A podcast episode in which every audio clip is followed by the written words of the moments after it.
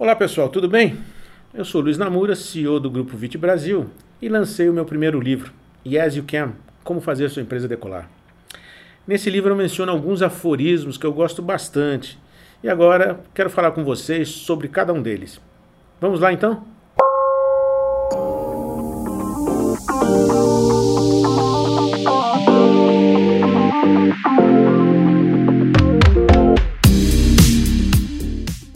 Nesse estágio chegamos aqui ao capítulo 3, acionando os motores.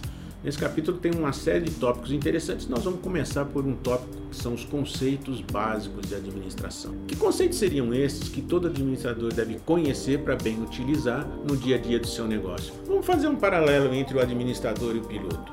O piloto tem que saber pilotar, é a primeira coisa, né? Pé, mão, uma série de características, mas ele tem que saber uma outra coisa, ele tem que saber ler os instrumentos que estão na sua frente para entender o que está acontecendo com a aeronave. A mesma coisa acontece com um empreendedor. Ele precisa saber tocar a sua empresa no dia a dia, mas ele precisa ter relatórios que ele possa ler e entender o que está acontecendo. E são é sobre esses relatórios que eu gostaria de falar. Pelo menos seis que constam no livro Yes You Can e que eu sugiro que você dê uma olhadinha porque eles são muito importantes.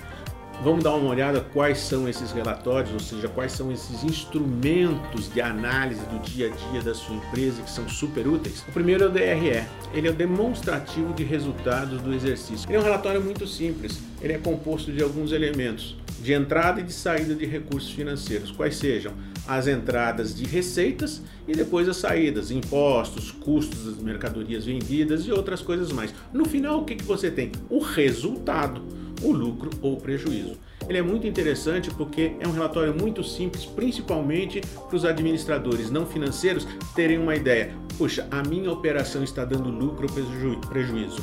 Se ela está dando lucro, é porque o seu modelo de negócio é interessante e o cliente responde bem a esse modelo de negócio. Se ela está dando prejuízo, provavelmente você vai ter que verificar por que o seu modelo de negócio não atrai as pessoas, não geram tantas vendas e está gerando custos. Ok? Esse é o primeiro relatório que eu acho que você deve dar uma olhada. DFC, demonstrativo de fluxo de caixa. O DFC é o demonstrativo de fluxo de caixa. Ele é muito parecido, para não dizer idêntico, ao anterior.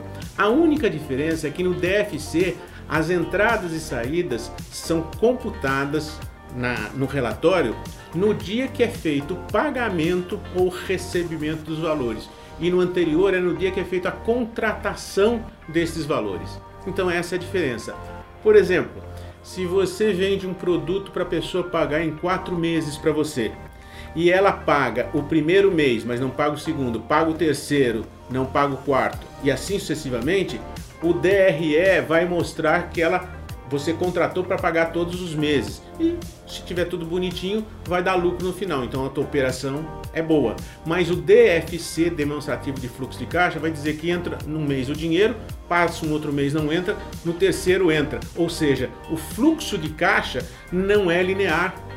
E isso pode te perturbar porque você tem custos todos os meses, como salários, e no mês que não entra o dinheiro, você não vai ter o recurso para pagar os seus salários. Então, enquanto um mostra o lucro ou prejuízo, o outro mostra o fluxo de caixa. Cada um serve para uma análise. O primeiro para mostrar se está dando lucro ou prejuízo à tua empresa e o segundo para saber se você tem os recursos no momento que você precisa para pagar os seus compromissos. Ok? O terceiro relatório é o ROI, o retorno sobre o investimento. O que, que, é isso? Você faz um investimento de 100 mil reais e espera que dê um retorno. Se no final desse investimento você é, teve um retorno de 250 mil reais, puxa, investi 100, tive 250, dá para calcular o retorno sobre o investimento. 250 menos 100 dividido por 100. Ou, em alguns casos, algumas pessoas pensam 250 dividido por 100, 2,5. Um grande retorno. Agora, se você investiu 100 e teve um retorno de 80, meu Deus do céu, você vai ter um ROI negativo. Então, o ROI significa qual é o retorno que eu obtenho para cada investimento que eu faço, ok? O próximo relatório é o payback. O que, que é o payback? Muito simples. Eu fiz um investimento, gastei 100 mil reais e esse investimento está retornando para mim 10 mil reais por mês. Então, em quanto tempo o investimento que eu fiz vai retornar? Puxa, se eu investir 100 mil e todo mês retorna, retorna 10, em 10 meses eu tenho o retorno do capital investido. Então 10 meses é o payback. Demora 10 meses para retornar todo o meu capital. É muito bom esse relatório também, porque dá uma ideia se eu vou demorar um ano, dois anos, três anos, 12 anos ou cinco meses para ter de volta o investimento que eu fiz. TIR, taxa interna de retorno, também é um relatório muito interessante. Se você pegar 100 mil reais e investir, por exemplo, em renda fixa, na caderneta de poupança, digamos assim, talvez você tenha 6% de taxa de retorno. Os 100 vão virar 106 no final do período contratado, um ano. Se você investir em renda variável com mais risco, talvez volte em 12 reais. E se você pegar isso, esse mesmo recurso e investir no seu negócio, por exemplo, comprando uma máquina, quanto de retorno essa máquina vai dar? Este retorno é possível calcular por essa tal de TIR, taxa interna de retorno do seu investimento. Então, se o retorno que você obtém na poupança for 6%, numa renda variável for 12% e no teu equipamento for 24%, vale a pena investir nesse equipamento. Mas se o retorno do seu equipamento for 2%, talvez seja melhor você investir numa renda variável ou mesmo numa renda fixa. Um outro conceito bastante interessante é o de valuation. O que é valuation? É quanto vale a sua empresa. Você pode achar que vale um valor, o mercado acha que vale outro. Então tem, existem técnicas para você calcular quanto vale a sua empresa, que a gente chama de valuation. O livro a gente apresenta nove técnicas de cálculo de valor de uma empresa. Cada uma serve para uma coisa. Empresas que já, já operam continuamente e geram um fluxo de caixa, eu posso pegar quanto que ela gera de retorno mensalmente, fazer um desconto é, a uma certa taxa, porque o dinheiro perde valor no dia a dia, mês a mês, e saber quanto que vale essa empresa.